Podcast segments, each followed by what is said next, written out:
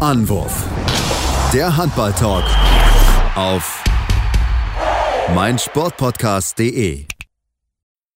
Hallo und herzlich willkommen zu einer neuen Ausgabe von Anwurf, eurem Handball-Talk auf meinsportpodcast.de. Ja, wir treffen uns heute Abend, Tim und ich, äh, zusammen nach dem 23 zu 23 von Deutschland und Polen, dem letzten deutschen WM-Spiel bei der aktuellen WM und äh, wollen natürlich auf das Spiel schauen, es analysieren und uns mit den Gesamtfazit natürlich noch ziehen, denn das deutsche Team ist, wie gesagt, ausgeschieden.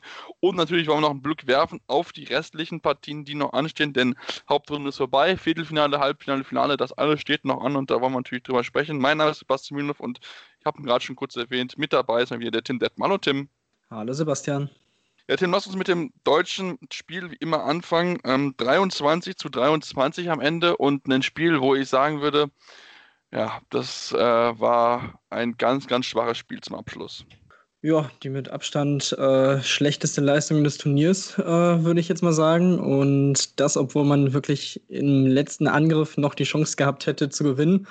Aber, Aber ja, genau, und es dann am Ende fast noch verloren hätte. Also es ist, also es war eine ganz zähe Partie. Ich äh, bin ganz ehrlich, ähm, so, so eine Partie hätte gut und gerne auch als President's Cup-Spiel durchgehen können. Also es war, finde ich, also qualitativ auf gar keinen Fall auf einem Hauptrundenniveau und äh, ja, am Ende irgendwie eine gerechte Punkteteilung, weil auch die Polen fand ich jetzt gar nicht mal so gut. Nur gefühlt war Deutschland das ganze Spiel über noch einen Ticken schlechter. Also äh, ja, wirklich ein sehr, sehr ernüchternder äh, Abschluss dieses Turniers. Ja, also ich meine, es sagt schon relativ viel aus, wenn beide Torhüter 13 Paraden haben. Also das spricht schon wirklich dafür, dass äh, ja, die Torhüter eine wichtige Rolle gespielt haben und äh, China dazu beigetragen haben, dass äh, dieses Spiel ja, relativ low-scoring war, aber muss natürlich auch zugeben, also gerade der deutsche Angriff ähm, war ja durchaus, durchaus gut gegen Brasilien, hatte wirklich einen absolut grottenschlechten Tag, was sie sich da zusammengespielt haben. Ja, nicht nur im letzten Angriff, wo Philipp Weber irgendwie auf einmal nicht mehr wusste, wo er den Ball hinspielen wollte, äh, weil irgendwie keiner irgendwie andersweise frei war, ähm, war es wirklich durch die Reihe weg und wir haben wieder das Thema äh, Chancenverwertung. Also das, das zieht sich einfach durch, dass man wirklich schlechte Würfe sich nimmt, schlechte Wurfauswahl trifft und ja auf halbe Höhe wirft, wo der Torhüter natürlich den Ball dankend abfängt. Ja, 55 Prozent äh, Quote im Angriff ist definitiv deutlich zu wenig. Und ja, du hast es gesagt, sie haben den Torhüter durchaus ja, in die Partie eigentlich geworfen ja. und gebracht. Ähm, das hat ihm schon geholfen, vor allem in der Anfangsphase.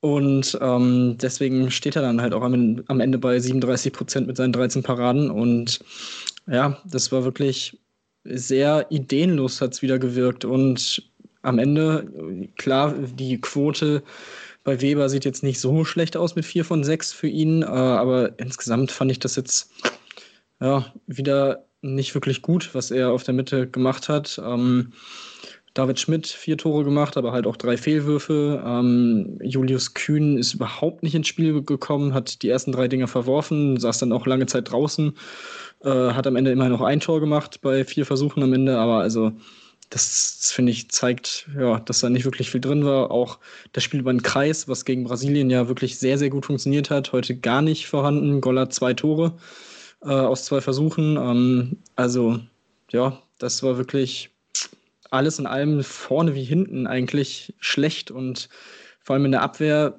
wenn man also das finde ich spricht nochmal mehr dafür, dass Polen heute auch wirklich nicht gut war. Also man hat nur 23 Gegentore bekommen und trotzdem fand ich die Abwehr richtig schlecht heute. Also das ist, glaube ich, auch so ein bisschen bezeichnend dafür, ja, wie schlecht gefühlt beide Mannschaften heute irgendwie aufgetreten sind.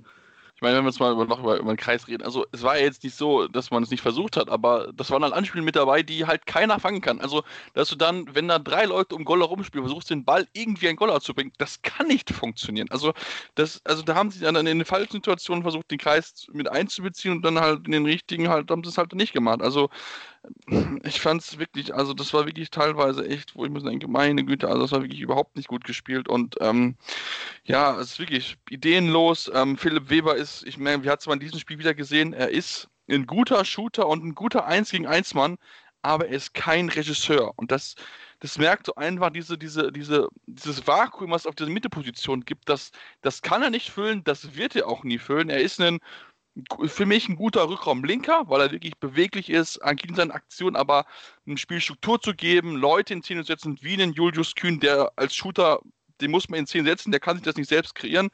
Das schafft er halt konstant und das finde ich halt schade, dass das, ähm, ja, vergisst das so, also entweder nicht sieht oder nicht sehen will oder einfach aufgrund der Alternativen nicht einfach die ganze Zeit dorthin stellt. Also das, ja, das kann ich nicht nachvollziehen.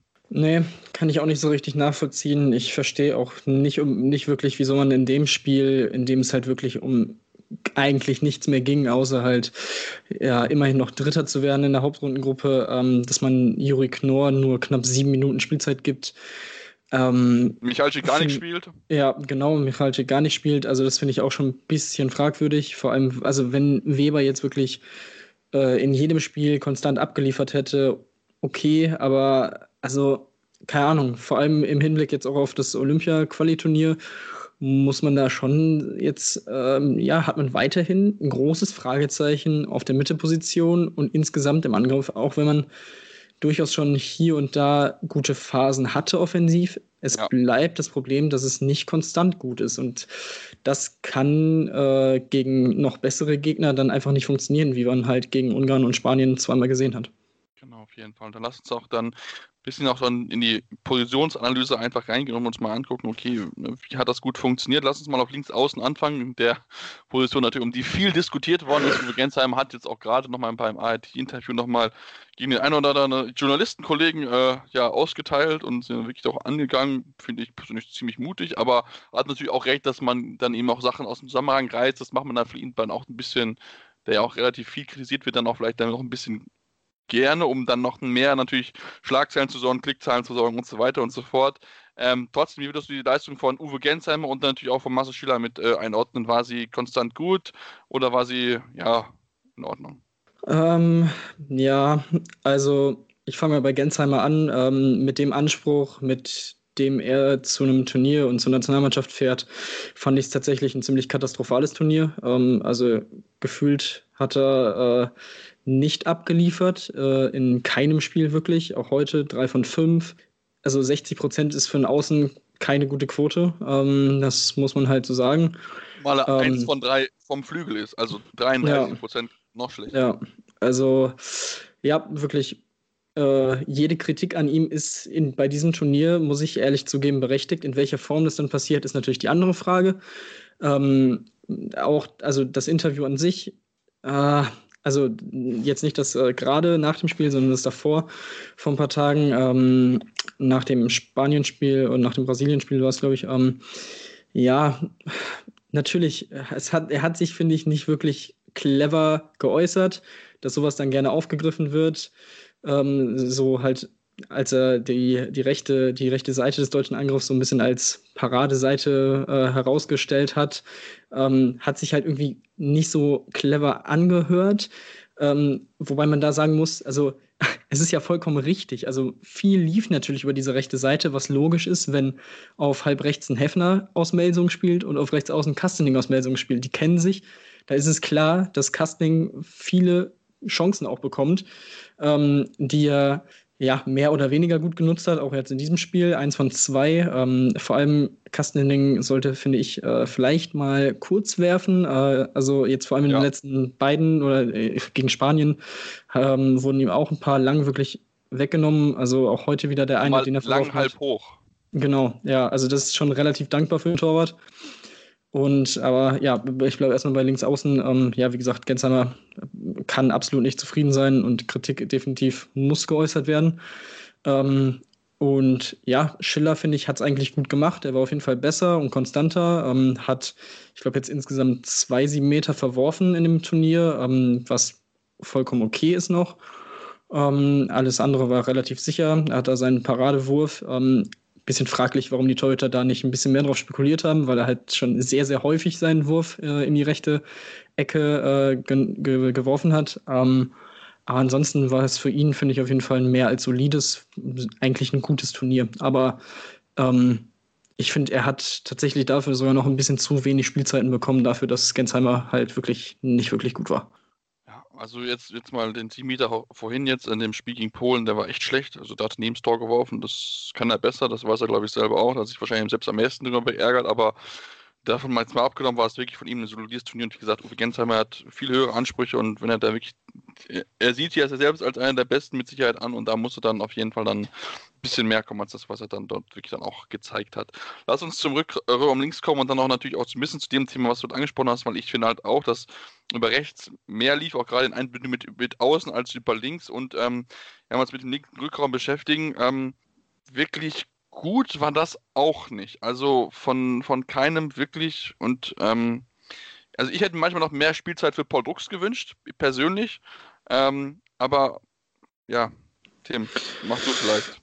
Ähm, ja, also was ich vorhin in der Übertragung auch ganz interessant fand, dass Dominik Klein gesagt hat, war, ähm, dass der, die linke Seite des deutschen Rückraums und auch die Mitte sehr zur Mitte hingezogen ist und zur Mitte hingezogen spielt. Was dann natürlich ähm, verursacht, dass eben der Linksaußen nicht wirklich beachtet wird im Spiel. Ähm, ich glaube, das konnte man ganz gut erkennen. Ähm, man hatte in zwei, drei Spielen teilweise Phasen, wo man äh, ja, Kühn wirklich in gute Wurfpositionen gebracht hat. Ähm, das hat teilweise Weber zum Beispiel auch wirklich gut gemacht, aber auch da wieder nicht konstant. Dann das Problem, dass Kühn auch hier und da äh, die freien Würfe dann nicht gemacht hat. Ähm, auch heute eins von vier ist für ihn nicht wirklich gut. Ja. Ähm, 50% also, Quote im Turnier auch nicht wirklich gut. Genau, ähm, also auch da, ähm, ja, gehe ich durchaus mit, dass Drucks vielleicht ja, ähm, vor allem in dieser Mannschaft da sogar die bessere Wahl gewesen wäre. Auch heute drei von fünf ähm, ist okay. Ähm, hatte, glaube ich, auch einen freien, relativ freien, den er leider nicht unterbringen konnte, ähm, nachdem er sich im 1 gegen 1 durchgesetzt hat. Aber es hat er, finde ich, also als er ins Turnier so ein bisschen mehr reingefunden hatte, hat er da, finde ich, auch ganz gut abgeliefert. Ähm, was auf jeden Fall Hoffnung macht, dass er so sein Potenzial, da hatten wir ja auch schon drüber gesprochen, jetzt konstanter abrufen kann. Ähm, ja, aber irgendwie pff, insgesamt war es ja, solide, wenn man es wenn man so bezeichnen will, aber mehr dann auch nicht wirklich. Mhm, lass uns noch mal einen Namen sprechen, den wir noch außen vor gelassen haben, Fabian Böhm. Mhm. Was machen wir denn mit, mit seiner Leistung? Also er hat jetzt fünf Minuten gespielt noch gegen Polen oder gut knapp sechs Minuten. Ich fand es überraschend, dass er dann im letzten Angriff auf einmal reinkam, als man in Überzahl dann gespielt hat, obwohl er da irgendwie, glaube ich, in der zweiten Halbzeit fast gar nicht gespielt hat, wenn ich mich nicht täusche. Ähm, da war ich schon ein bisschen sehr überrascht und das muss ich da auch, ja, irgendwie der Bundesliga ankreiden lassen, warum dann in so eine Situation dann Böhm, der quasi kalt ist, von der Bank kommt. Ähm, aber auch bei ihm finde ich, er ist ein guter Abwehrspieler, aber den wirklich höchsten Ansprüchen, finde ich, genügt er halt nicht. Mm, ja, vor allem offensiv, finde ja. ich, ist es auf jeden Fall äh, zu wenig. Ähm, ja, da hat man natürlich so ein bisschen im Hinterkopf natürlich, dass man mit Kühn und Drucks da eigentlich zwei hat, die das Potenzial haben, auch zumindest mehr als international, internationale Klasse, Top-Qualität zu, äh, auf, die, auf die Platte zu bringen. Ähm, also quasi ähnlich wie wenn man einen Finn Lemke dabei hätte. Ähm, also ich glaube schon, dass Böhm da auch eher für die Defensive eingeplant war. Also das hat man ja auch gesehen. Er ist äh, so die erste und zweite Welle noch mitgegangen, aber dann auch sofort wieder raus in den meisten Spielen. Ähm, von daher auch eher ist da, glaube ich, offensiv passt da nicht so ganz rein. Äh, ich glaube, gegen Österreich in der Vor- oder in den EM-Quali-Spielen hatte er hier und da so ein paar lichte Momente im Angriff, aber ähm, ja, auch da ist, glaube ich, nicht so, ja, nicht, nicht für diese Mannschaft gemacht in dem Fall. Ähm, ja, irgendwie in der Defensive fand ich ihn auf der 5-1 eigentlich gut im Vorfeld des Turniers. Finde ich, hat man während des Turniers dann gar nicht mal mehr so häufig gesehen. Ja, ähm, also deswegen ist da halt auch irgendwie so seine Rolle ein bisschen geschrumpft. Das hätte ich eigentlich auch nicht so erwartet. Ähm, deswegen glaube ich, für ihn selber war es persönlich auch jetzt nicht wirklich so ein zufriedenstellendes Turnier. Ähm, ja, wie gesagt, also ich finde, in der Abwehr hat er seine Sache soweit gut gemacht. Ähm, offensiv ist er definitiv äh, noch deutlich Luft nach oben. Ob das dann passiert, weiß ich jetzt nicht. Ja, ich setze ja relativ große Hoffnung in Sebastian Heimann, wenn er wieder ja. fit ist. Also da ist, haben wir auf jeden Fall einen starken Mann, sowohl für die Abwehr als auch für den Angriff. Ähm, da, das wäre natürlich klasse, wenn er dann fit werden würde, dann auch mit Blick auf die kommenden Jahre. Das ist auf jeden Fall, den wir uns notieren sollten und der damit hier auch noch Böhm in der, in der Nationalmannschaft ablösen könnte. Ähm, lass dann auf Mitte kommen. Wir haben schon relativ ausführlich über Philipp Weber gesprochen und uns ja schon klar gesagt, dass da mehr kommen muss, wenn er auf Mitte weiterhin spielen will. Lass uns über Juri Knorr und nachher Michalczyk reden. Ähm, Michalczyk wenig Spielzeit bekommen, Juri jetzt auch nicht so super viel. Ähm, müssen bewusst so, muss vielleicht da noch ein bisschen mehr Vertrauen aufgebaut werden. Ähm, und wie waren dann auch die Zeiten, wo sie dann nochmal haben spielen dürfen? Ähm, ja, Maria Michalczyk kann ich gar nicht mal so viel sagen, weil er mir ehrlich gesagt nicht wirklich aufgefallen ist, wenn er gespielt hat. Also ähm, also natürlich für ihn ist es ein bisschen bitter gewesen, dass er auch in der Vorbereitung und die, äh, die Spiele gegen Österreich verpasst hat. Ähm, das war definitiv nochmal ja, schwieriger, dann in die Mannschaft reinzufinden. Ähm, von daher, ja, also dass er das Potenzial hat, das ist ganz klar, ähm, finde ich auch sowohl auf Halb als auch auf Mitte. Ähm, ja, von daher, ich glaube, das war einfach der Fall, dass es da diese, ja, dass er mit, dass man mit ihm noch weniger eingespielt wäre äh, oder gewesen wäre. Ähm, das hat dann ja vielleicht vom Timing her einfach nicht gepasst äh, und von der Gesamtsituation her. Ähm, Knorr, wie gesagt, ich finde es schade, dass er nicht so viel Ze Spielzeit gesehen hat. Ähm, klar, er hat äh, im Spiel gegen Spanien hier und da noch ein, zwei Fehler gemacht, äh, die ja so natürlich äh, so einem jungen Spieler passieren können. Ähm, in dem Spiel natürlich sehr, sehr bitter, dass sie ihm dann passieren. Ja. Ähm, aber also es gehört halt dazu, zu der Entwicklung. Ähm, ich denke aber, dass er ähm, bei dem Olympia-Qualiturnier hoffentlich mehr spielen wird. Äh, zumindest, ja, zumindest im Spiel äh, gegen Algerien hoffe ich jetzt einfach mal drauf. Ähm, und bis dahin ist ja auch noch ein bisschen was in der Bundesliga zu spielen. Von, von daher kann er sich da, denke ich mal, auch seine Sicherheit wiederholen. Ähm, es sind, ich glaube, vorhin wurde gesagt, fünf Trainingseinheiten auch vorher noch äh, mit der Nationalmannschaft. Ich denke, da wird es dann auch noch ein bisschen, bisschen besser werden. Und äh, aber ja, auch da ein bisschen, bisschen schwierig, so ein wirkliches Fazit ja. zu ziehen, weil so, so viel Spielzeit hat er halt auch nicht gesehen. Das, denke ich auch. Also ich fand auch gute Ansätze mit dabei. Wie gesagt, ein paar, ein paar Fehlpässe mit dabei, auch gegen Spanien. Aber ähm, ne, es ist junger Spieler, Jahrgang 2000, der, der steht noch vor seiner äh, vor seinen besten Jahren und daraus wird er nur entsprechend lernen. Wie gesagt, ich würde da vielleicht ein bisschen mehr Vertrauen dann in, in Michalczyk und auch in Knorr wünschen. Das sind mit Sicherheit zwei Leute, die, die in Zukunft gehört und dann auch vielleicht eher die Position ausfüllen können als Philipp Eber, der wie gesagt für mich mehr Rückraum-Linker ist als wirklich Rückraum-Mitte-Spieler. Lass uns auf Rückraum rechts kommen. Wir haben gerade schon drüber gesprochen, über Kai Heffner ein bisschen und auch ähm, natürlich David Schmidt und Antonio Metz wollen wir nicht außen vor lassen. Antonio Metz natürlich in seinem ersten Turnier nicht so viel Spielzeit bekommen, muss man aber auch zugeben, weil es auch die Kollegen David Schmidt und Kai Heffner Tim eigentlich gut gemacht haben. Sowohl Angriff als auch Abwehr waren sie einer der deutschen Lichtblicke, würde ich sagen. Ja, da würde ich auf jeden Fall mitgehen. Ähm, ich finde, Heffner hatte vor allem äh, gegen Spanien wirklich sehr, sehr ja. schöne Würfe dabei. Ähm, also es ist, ist einfach ein, ein, Spieler, dem ich sehr, sehr gerne zuschaue. Es ist, ähm, er hat, finde ich, so das perfekte Gesamtpaket für einen Halbrechten. Also sowohl diesen Stemmwurf, äh, den er einfach so über den Kopf vom Gegner ziehen kann, vom, vom Block. Äh, das Eins gegen Eins ist durchaus vorhanden. Ähm, er geht auch mal die langen Wege, er geht dahin, wo es weh tut, also ähnlich wie ein Steffen Weinhold. Von daher finde ich, da hat er das im Verbund mit David Schmidt auch wirklich gut aufgefangen. Ähm, klar, dass Schmidt hier und da in der Abwehr auch noch äh, sein Lehrgeld gezahlt hat. Ähm, ist auch vollkommen klar. Äh, das lag natürlich auch daran, dass eben der Innenblock nicht so erfahren ist, um ihm da vielleicht zu helfen in manchen Situationen. Ähm, aber auch heute von äh, im, im 1 gegen 1, wenn er sich durchgesetzt hat, 4 von 4, also ist wirklich à la Bonheur. Da kann man sich nicht beschweren. Die 0 von 3 aus 9 Metern, da kommt natürlich wieder dieses äh, ja, in die richtige Position bringen ins Spiel. Von daher, ja, muss ich auch sagen, auf halb rechts haben wir wirklich sehr, sehr gute Option. Wenn dann noch ein Steffen Weinhold dazukommt, ein Fabian Wiede war nicht dabei. Also Franz Semper. Die Franz Semper, genau. Also die ah, also Linkshänder. Nur mit, äh, nur mit Linkshändern spielen Rückkommen, ja. würde ich sagen. Du spielst ja. mit drei Rückkommenrechten. macht, das, macht das Ganze natürlich auch ein bisschen äh, weniger ausrechenbar. Ne? Also kann ich mir tatsächlich schon vorstellen, dass äh, Gislason da überlegt, ähm, mit einem Weinhold auf der Mitte zu spielen oder äh, wahrscheinlich noch eher ein Fabian Wiede.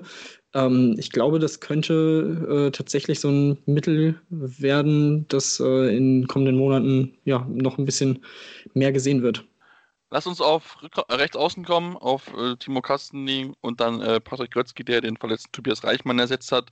Ähm, Kastening fand ich, wie gesagt, blitzsauberes Turnier eigentlich, also das hat er wirklich, wirklich sehr, sehr gut gemacht, aber ähm, du hast es angesprochen, das ein oder andere Mal kurz auch mal werfen, das bietet sich auch mal an, ähm, aber trotzdem fand ich das von ihm wirklich, wirklich sehr, sehr gut.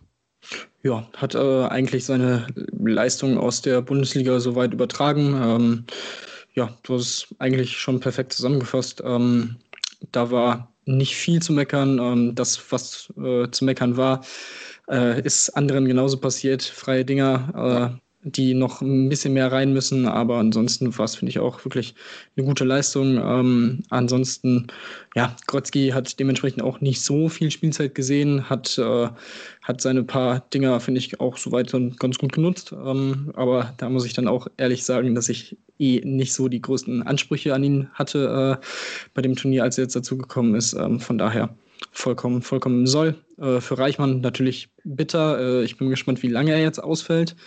Ähm, äh, das, das könnte natürlich jetzt so ein bisschen ihn ins Hintertreffen geraten lassen. Ähm, aber ja, ich denke, da muss man, da muss man noch ein bisschen abwarten. Genau. Ja. Lass uns dann auf die letzte Position im Angriff gucken und dann auch auf die zwei, die auch den deutschen Mittelblock gestellt haben, äh, Sebastian Viereinhalber und Johannes Goller. Ähm, ich fand Goller am Angriff wirklich, wirklich sehr, sehr gut. Wenn er da mal angespielt wurde, hat er sein Ding auch wirklich konse konsequent reingemacht. Das ist schon wirklich sehr, sehr ansehnlich gewesen. Also wie gesagt, Film hat es dann zu wenig teilweise ihn gesucht. Man muss halt sagen, dass beide im Innenblock durchaus Lehrgeld bezahlt haben. Ich gerade Sebastian Fiener hat sich ja sehr häufig darüber, oder sehr beschwert, dass er ihm der Zeitstrafen bekommen hat, die man vielleicht anderen nicht geben würde im Innenblock. Ähm, trotzdem finde ich, sie haben es dafür, dass es ja so quasi ins kalte Wasser geschmissen worden, eigentlich relativ gut gemacht. Ja, also ich würde sagen, wir haben zum Beispiel diese knappen Spiele nicht aufgrund des Innenblocks verloren, ähm, was glaube ich so ein bisschen ja so die Sorge war, dass man in so engen Spielen vielleicht dann durch so leichtere Fehler das Ding dann verliert. Finde ich war nicht unbedingt der Fall. Ähm, ich finde, sie haben sich Spiel für Spiel besser auch verstanden, besser eingespielt wie gesagt, Lehrgeld zahlen gehört da absolut zu bei so einem ersten Turnier, vor allem wenn man eben mit zwei so äh, auf dem Niveau unerfahrenen Leuten äh, bei so einem Aber Turnier spielt. Ja. ja. genau, absolut. Ähm, ja, auch heute waren wieder so ein, zwei Situationen dabei, wo beide ein bisschen zu offensiv, ein bisschen zu forsch rausgegangen sind, wo dann äh, hinter ihnen sich ein Pole freilaufen konnte. Ähm, aber gut, das, das kommt dann irgendwie, ja, hoffentlich auch mit der Zeit dazu. Wie gesagt, es ist davon auszugehen, dass Pickler und Winzek dann auch demnächst wieder dabei sind beim nächsten Lehrgang. Ähm, ich denke mal, also ich glaube schon, dass sie schon Lust haben auf ein Olympia-Qualiturnier und vor allem auf die Olympischen Spiele. Von daher, ja, finde ich, sind sie gut eingesprungen, ähm, mussten natürlich auch viel spielen. Ähm, also da war jetzt auch nicht viel, vor allem für Goller, äh, der gefühlt ja in jedem Spiel äh, ja, 50, 55 Minuten gespielt hat. Also das muss man auch erstmal so bewerkstelligen und von daher war das alles in allem tatsächlich sehr solide und eigentlich ja, kann man sich da gar nicht mal so sehr beschweren. Also das ist mit Sicherheit wichtige, wichtige Lehrzeit, die sie einfach mitnehmen ja. und vielleicht eine Kombination, die wir dann, dann wenn dann, äh, dann eine gewisse Wiencheck oder Pikeland irgendwann mal in Rente gehen oder ein Karriereende machen. Ähm, durchaus vielleicht eine Option, die man vielleicht öfter sehen könnte. Lass uns dann zu den deutschen Torhütern kommen. Ähm, wir haben ja schon viel über Anni Wolf gesprochen, der auch schon ein Spiel aussetzen musste gegen Brasilien. Jetzt hat er sich sehr stark zurückgemeldet mit 13 Paradenquote von 38 Prozent. Ähm, ja, Silvio Einevetter fand ich, wenn er dann, wenn er dann mal mit dabei war, eigentlich relativ solide und Jogi Bitter hat sich nach einem schwächeren ersten Spiel dann auch gut gefangen. Also Torhüter waren, waren dann am Ende dann besser als wir, vielleicht am Anfang. Ja, das, das glaube ich auch. Ähm, ja, insgesamt, trotz jetzt dieses besseren Spiels heute und des wirklich guten Spiels von Wolf, das war halt der Wolf, den man erwartet. Ja, alles, äh, alles in allem genau trotzdem wirklich ein schwaches Turnier für seine Standards, für das, woran er sich ja auch selber persönlich misst. Von daher, ähm, ja, war es, denke ich mal, ja, ein Turnier zum Abhaken für ihn. Ähm, bitter, du hast es gesagt, hat äh, als er dann reingekommen ist, sehr, sehr gut gemacht, hatte sehr gute Phasen, wo die Mannschaft dann auch so ein bisschen durch, äh, durch ihn gepusht wurde äh, in, in einigen Spielen. Ich glaube, zum Beispiel gegen Ungarn in der Schlussphase der ersten Hälfte war es so der Fall.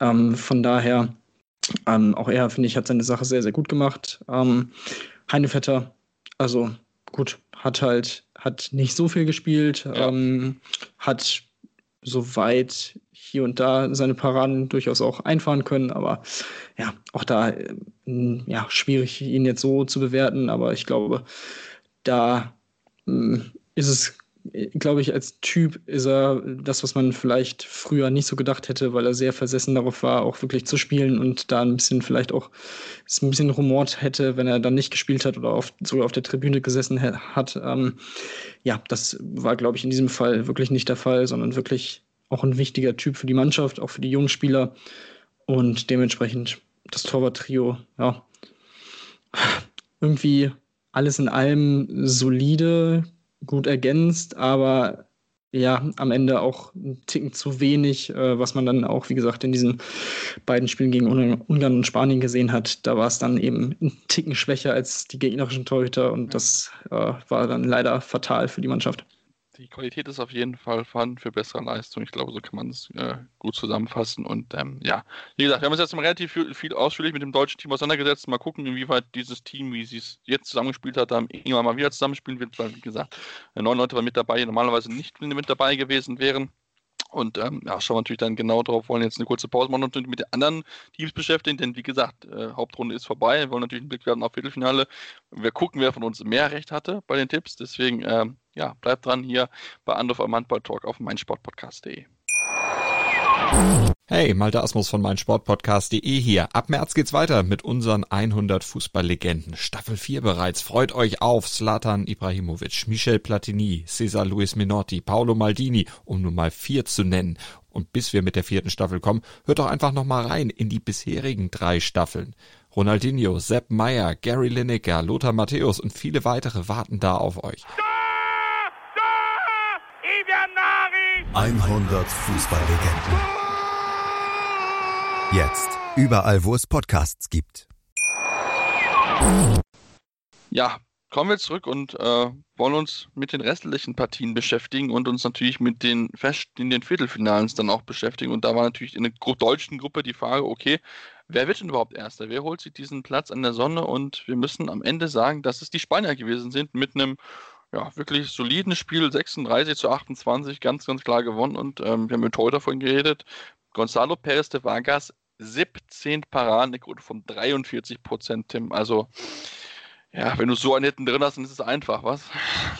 Das, das kann man auf jeden Fall so festhalten. Ähm, ja, wirklich eine überzeugende Leistung der Spanier. Ähm, da muss man natürlich auch äh, im Hinterkopf behalten, dass sowohl Roland Mickler, der Torwart der Ungarn, nicht gespielt hat, auch Martin Lekay war nicht dabei, was natürlich für die Ungarn schon eine ziemliche Schwächung ist. Ähm, ist natürlich jetzt die Frage, ob sie nur geschont wurden äh, für das Viertelfinale oder ob das irgendwie andere Gründe hat. Ähm, ja, wird man dann in den nächsten Tagen sehen.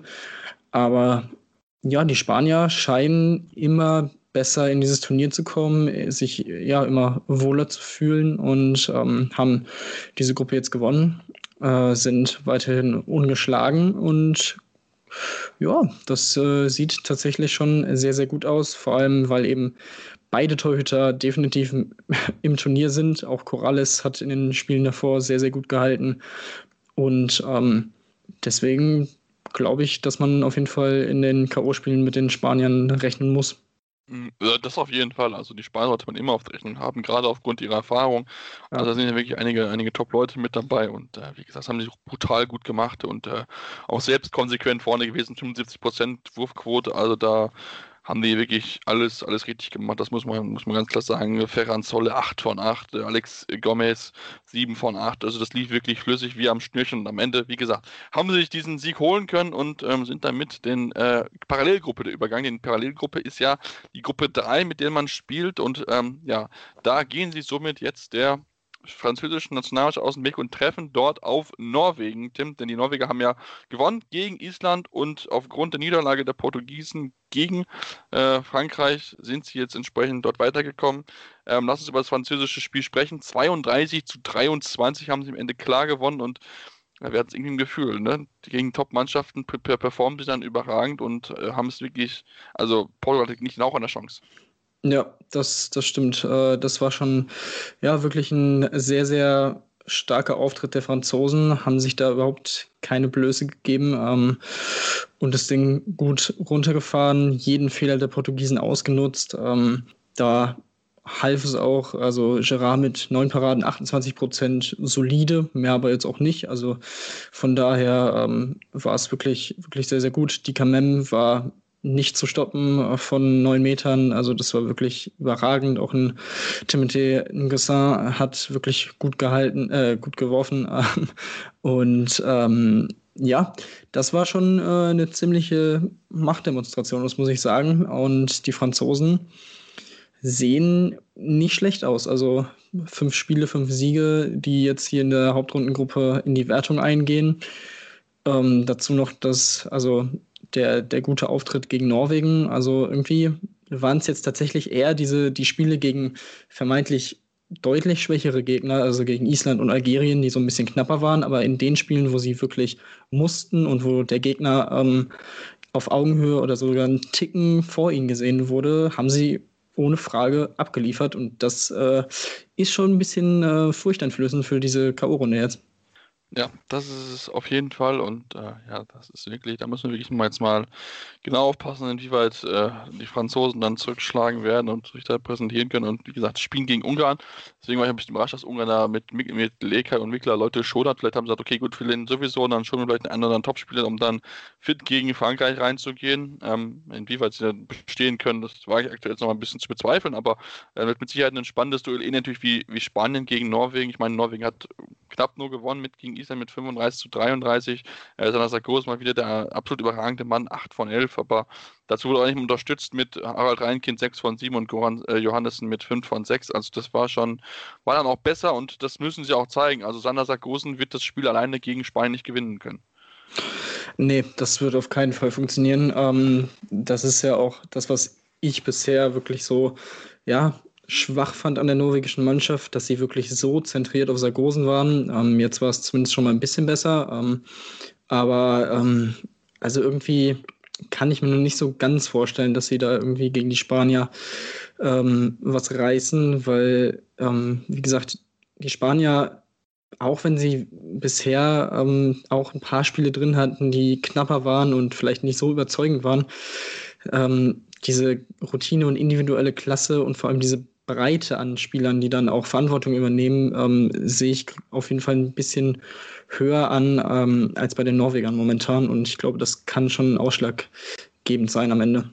Ja, auf jeden Fall kann das ausschlaggebend sein. Und äh, ja, also es ist, wie gesagt, ich denke, dass der Spanien und, und Frankreich gute Chancen haben, ins Halbfinale zu kommen. Und äh, das wird dann mit Sicherheit ein spannendes Halbfinale. Lass uns in die in die zweite Gruppe oder in die zweite, vierte Gruppe dann gucken, also quasi in die andere Hälfte. Ähm, und da müssen wir natürlich drüber reden, ähm, dass Dänemark im abschließenden Spiel ohne Mikkel Hansen 38 zu 26 gegen Kroatien gewonnen hat und sie gerade in der zweiten Halbzeit in alle Einzelteile zerlegt hat. Also das war, das war brutal gut von vorne bis hinten gespielt. Natürlich, Kroatien war überhaupt nicht gut, nur mit 54% Wurfquote, aber was die Dänen da wieder gezeigt haben, boah, also das ist schon wieder richtig, richtig gut gewesen.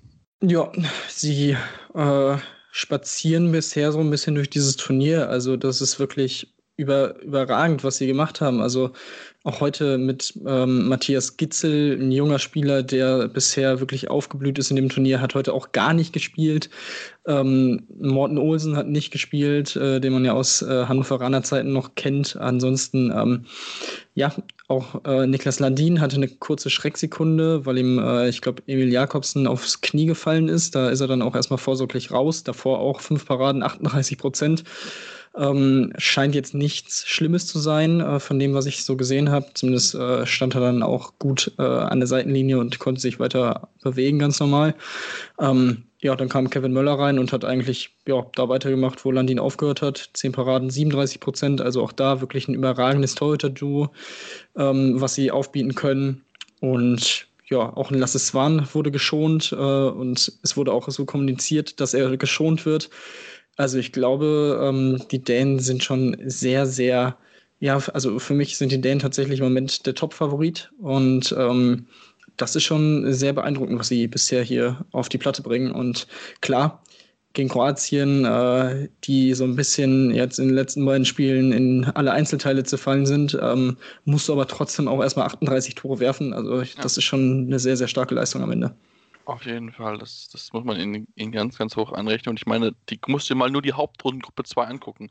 Sie haben eine Tordifferenz von plus 53 alle anderen Teams in der Gruppe haben ein Minus-Torverhältnis. Das spricht, glaube ich, alles darüber aus. Also es ist brutal, was, was die da spielen. Also das ist also, boah, also wirklich, wirklich Hut, Hut ab davor. Und wenn wir schon unseren Hut ziehen, dann müssen wir auch unseren Hut ziehen vor Katar, die das Spiel gewonnen haben gegen Argentinien und somit sich diesen zweiten Platz haben sichern können. Klar, es war denkbar knapp mit 26 zu 25, aber schon wieder haben sie es in die Top 8 geschafft bei der WM. Also ähm, man kann von dem Land und wie sie Spieler bekommen halten, was man will, aber drei, ich glaube, dreimal in den letzten vier Weltmeisterschaften in die ja. Top 8 zu kommen, das spricht schon für Qualität. Das definitiv. Äh, Valero Rivera Senior, der Trainer, macht da einen überragenden Job, zeigt, dass er wirklich einer der besten Handballtrainer ist, den, die es gibt. Ähm, und ja, das ist unfassbar bitter für Argentinien gewesen. Ähm, ihnen hätte tatsächlich ein Unentschieden gereicht, um weiterzukommen. Ähm, es wäre, äh, wenn ich es jetzt richtig im Kopf habe, auch das erste Mal gewesen, dass sie unter den Top 8 gewesen wären. Also das ist echt, ja, sehr, sehr schade. Vor allem, wenn man vorher, zwei Tage vorher eben dieses 23 zu 19 gegen Kroatien feiern konnte, mit dem auch nicht unbedingt jeder gerechnet hat. Und ähm, ja, also auch vor allem vor dem Hintergrund, dass es dann ausgerechnet Katar ist, die jetzt weiterkommen, tut es äh, mir nochmal umso mehr weh, ähm, weil ich die Argentinier wirklich sehr, sehr gerne weitergesehen hätte. Aber gut, ähm, muss, man, muss man so akzeptieren. Äh, Katar hat die Chance einfach konsequent genutzt, ähm, aber ja, wirklich überzeugend war das Turnier von ihnen bisher auch nicht. Also knapp gegen Japan gewonnen, deutlich gegen Dänemark verloren, äh, gegen Bahrain solide gespielt und jetzt eben knapp gegen Argentinien gewonnen. Ähm, gegen die Kroaten noch mit zwei Toren verloren. Also glaube ich, dass, die, dass es für sie auf jeden Fall nicht weitergehen wird als das Viertelfinale. Aber ähm, du hast es gesagt, dritte Mal innerhalb von vier äh, Weltmeisterschaften muss man äh, als nicht-europäische Nation dann auch erstmal schaffen. Ja, das muss man auf jeden Fall da erstmal schaffen. Und ja, natürlich klar, ein bisschen vielleicht profitiert dann auch von, von der Schwäche der Kroaten oder so, aber trotzdem, die musst du dann musst du dann auch da und diese Schwäche dann natürlich ja, auch nutzen. Genau. Das kriegen sie, kriegen sie wirklich, wirklich gut hin. Ähm, lass uns ja dann zu den möglich zu den Gegnern dann kommen, denn äh, die Kroaten, äh, die Kroaten, also die, die Kataris werden dann auf Schweden treffen, die die Gruppe Hauptrunde 4 gewonnen haben, vor Ägypten, die dann das schwere Los haben, daheim gegen Dänemark spielen zu müssen, die ja wirklich aktuell in einer sehr guten Form sind. Äh, die Schweden wirklich ähm, am Ende mit einer Blitzraumleistung 34 zu 20 gegen die russische Mannschaft gewonnen und ähm, ja, wirklich unbekümmerter Auftritt. Sie spielen einfach drauf los und ähm, das macht ganz, ganz viel Spaß, ihnen zuzugucken. Das auf jeden Fall. Sie spielen unfassbar schönen, schnellen Handball. Ähm, was Palika im Tor abliefert, was ein Hampus Wander auf links außen abliefert, ist wirklich unfassbar stark. Und ähm, ja, auch Jim Gottfriedson hat jetzt vor allem in dem Spiel äh, gegen, gegen das russische Team eine blitzsaubere Leistung abgeliefert, hat sehr, sehr gut äh, die Fäden gezogen und ja, das Ding war gefühlt auch schon nach zehn Minuten durch. Also der, der Start war überragend von den Schweden und von da an haben sie sich auch das Spiel nicht mehr ja, aus der Hand nehmen lassen. Und das war wirklich sehr überraschend, weil die russische Mannschaft bis dahin eigentlich auch ähm, durchaus überzeugen konnte und gut spielen konnte. Und ähm, ja, von daher, das war schon ein ziemliches Statement jetzt zu diesem Ende der Hauptrunde. Ähm, vor Ägypten, vor Slowenien die Hauptrundengruppe zu gewinnen. Sehr, sehr stark. Hätte, glaube ich, auch so nicht jeder getippt. Und ähm, zu, zu Ägypten kann man sagen, am Ende glücklich noch das Unentschieden gegen Slowenien rausgeholt, durch das sie dann weitergekommen sind. Äh, da lagen sie zur Pause auch schon mit vier Toren hinten. Also das war auch sehr, sehr eng. Ähm, von daher Ähm, ich glaube, dass, das wird sie auch auf jeden Fall ärgern, dass sie dieses Spiel nicht gewinnen konnten, weil dann ähm, wären sie, glaube ich, auch. Nee, dann wären sie, oh, dann wären sie auch nicht äh, Gruppensieger geworden, weil sie eben das Spiel gegen Schweden verloren haben mit einem Tor. Also ja, für die Ägypter glaube ich tatsächlich ein bisschen enttäuschend, obwohl sie jetzt im Viertelfinale stehen, dass äh, eben in diesen beiden Spielen zweimal knapp nicht zum Sieg gereicht hat. Ähm, das ist schon, weil jetzt gegen Dänemark, also das sehe ich nicht wirklich, dass sie da weiterkommen. Nee, auf gar keinen Fall. Und vor allen Dingen musste auch die Wurfquote besser sein. 53% ja. Wurfquote gab gegen Slowenien, die wirklich einen überragenden Torhüter hatten. In, äh, in Clement Verlehen 18 Paraden, 48% Quote. Richtig, richtig stark. Also da konnten sich die Slowenen die aktuell ein kleines Pizzagate haben, denn sie haben sich wohl, äh, äh, ja, wohl von aus Pizza von außerhalb des, äh, des, des Hotelgeländes zukommen lassen. Äh, Gibt es sogar wohl Bilder von, also da, ähm, ja, geht natürlich gar nicht, das müssen wir ganz ehrlich sein. Also in der Bubble sich von Pizza von außerhalb zu bestellen, äh, sorry Leute, das, das dürft ihr nicht machen, aber wie gesagt, das, ja, ja, also. Ja, es, es ist jetzt so stattgefunden. Ähm, kann sich ändern, die Slowenien sind ausgeschieden. Das spricht auch ja, vielleicht glaube, dafür. Ja, Tim. Ich, ich, glaube, ein paar, paar deutsche Ex-Nationalspieler mussten auch ein bisschen schmunzeln bei der Geschichte. Äh, da gab es ja so eine Geschichte auch bei der Heim-WM 2007. Also, ähm, ja, äh, in diesen Zeiten ist es umso äh, kritischer, was das angeht. Also, ja, äh, ein bisschen, bisschen fragwürdig. Aber naja, gut. Äh, ich sage mal so, in der ersten Halbzeit sah es ja jetzt nicht so schlecht aus. Also, so eine Pizza kann ja auch ein paar Kräfte frei, freisetzen. Aber und in der zweiten Halbzeit lag es dann schwer im Magen wahrscheinlich, deswegen ja, haben sie das, das nicht das mehr gewinnen können. nee, aber ja, wie gesagt, das muss nicht sein. Ist gerne dann, wenn alles wieder normal ist, dann kannst du gerne eine Pizza aufs Zimmer liefern lassen, so oft du möchtest, das ist gar kein Problem. Aber äh, Pizza auch nicht in so einer Phase. Deswegen, ja, die Slowenen natürlich für sie sehr, sehr bitter, auch gerade für meinen Tipp, weil ich hätte die Slowenen eigentlich ins Viertelfinale getippt, aber naja, gut, äh, sie haben das Spiel leider nicht gewinnen können, trotz einer überragenden Torhüterleistung und der eigentlich besseren Wurfquote. Deswegen, ähm, ja, bin natürlich sehr, sehr gespannt darauf, wie, wie sich die Ägypter dann schlagen werden gegen Dänemark und die Schweden dann natürlich, ähm, ja, wie sie, wie sie dann gegen Katar spielen werden. Aber es ist auf jeden Fall, Tim, vier spannende Viertelfinals und ähm, wenn ich richtig gerechnet habe, müsstest du mehr Tipps richtig haben als ich, oder? Warte mal. Mm, lass mich mal kurz gucken. Eins, zwei, drei, vier. Ja, ich habe fünf Viertelfinalisten richtig getippt. Immerhin. Schweden, Norwegen. Ja, ah, okay, vier. Ja, ich, warte mal, warte mal, warte mal. Schweden, Frankreich, äh, nee, Norwegen hatte ich getippt. Ich weiß gar nicht, ja, genau. Dänemark hatte ich. Und dann Spanien, nach vier. Mist. Ah! Sehr ich, bin mir, ich bin mir nicht sicher, ob ich in Gruppe 3, ob ich in Gruppe 3 auf Portugal getippt hatte oder auf Frankreich. Ich war mir nicht mehr ganz sicher. Ja, ich glaube, da, das, da warst du dir auch sehr unsicher, das stimmt. Ja, das war ich mir ja, Es könnte, könnte sein, dass du da noch. Vielleicht ist es unentschieden, zur Not habe ich ja. verloren, aber es, es zeigt, dass äh, ja, die Gruppe war knapp und natürlich Portugal. Das ist sehr, sehr schade. Wir beide sind ja Fan des portugiesischen Handballs und wir hätten es ihnen auf jeden Fall sehr gerne gegönnt, aber Absolut. Äh, mit 23, 32, da haben sie es dann relativ klar dann verloren. Ja, weiter geht's am 27. Also, das, wenn ihr uns hört, dann quasi am Mittwoch geht's weiter. Mit den Viertelfinalspielen Presidents Cup geht es natürlich dann auch noch weiter. Da gibt es auch noch die Platzierung ausgespielt. Finde ich übrigens spannend, dass die Platzierungen ausgespielt werden, aber die restlichen Platzierungen, jetzt zum Beispiel Spiel um Platz 9 bis 17 müsste das sein. Oder also so die, mhm. die, die, vier Teams, die jetzt in der Gruppe jeweils ausgeschieden sind, dass die nicht weiterspielen, finde ich sehr, sehr spannend. Ich finde es natürlich gut für die kleinen Teams, dass sie noch ein bisschen Erfahrung sammeln können und so weiter, auch nicht ein bisschen mehr Spieler haben. Natürlich trotzdem natürlich schon so ein kleines Team, wo man mal drüber reden könnte. Aber ähm, das wollen wir nicht machen, sondern wollen uns darüber freuen auf die anstehenden Spiele und dann Schauen wir mal, wer dann am Ende am Sonntag die Trophäe in die Höhe strecken wird. Das wird noch sehr, sehr heißes Spiel, deswegen solltet ihr uns unbedingt weiterhin folgen. Ähm, auf, auf, Twitter habt ihr die Möglichkeit, sowohl Tim und mir zu folgen. Bei Tim ist es at Tim unterstrich Detman 23. Bei mir ist es Seppmars 56. Dort können uns auch gerne Fragen stellen, eure Meinung dazu lassen, wie ihr das deutsche Team gesehen habt natürlich. Da sind wir auch sehr, sehr gespannt und äh, ja, lasst einfach mal Feedback da, was ihr bis gut fand, was ihr nicht so gut fand, welche Spieler ihr vielleicht aussortieren möchtet und äh, was auch immer. Also da sind wir wirklich offen für jegliche Art von Diskussion oder sonstigen Feedback, was ihr gerne machen möchtet. Dürft uns auch gerne mal eine Rezension lassen bei iTunes. Am liebsten natürlich 5 Sterne, noch gerne konstruktive Kritik, was können wir besser machen, woran können wir arbeiten. Ja, und dann hören wir uns dann ja, würde ich sagen, Mittwochabend, morgen Donnerstag früh dann wieder hier und dann reden wir über die Viertelfinalspiele und schauen dann auf die Halbfinalspiele voraus. Deswegen bis zum nächsten Mal hier bei Anwurf am Handball-Talk auf meinsportpodcast.de. Anwurf. Der Handball-Talk auf mein Sportpodcast.de. Wie baut man eine harmonische Beziehung zu seinem Hund auf? Puh, gar nicht so leicht. Und deshalb frage ich nach, wie es anderen Hundeeltern gelingt, beziehungsweise wie die daran arbeiten.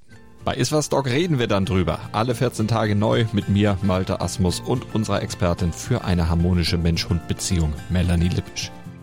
Iswas Dog mit Malte Asmus. Überall, wo es Podcasts gibt.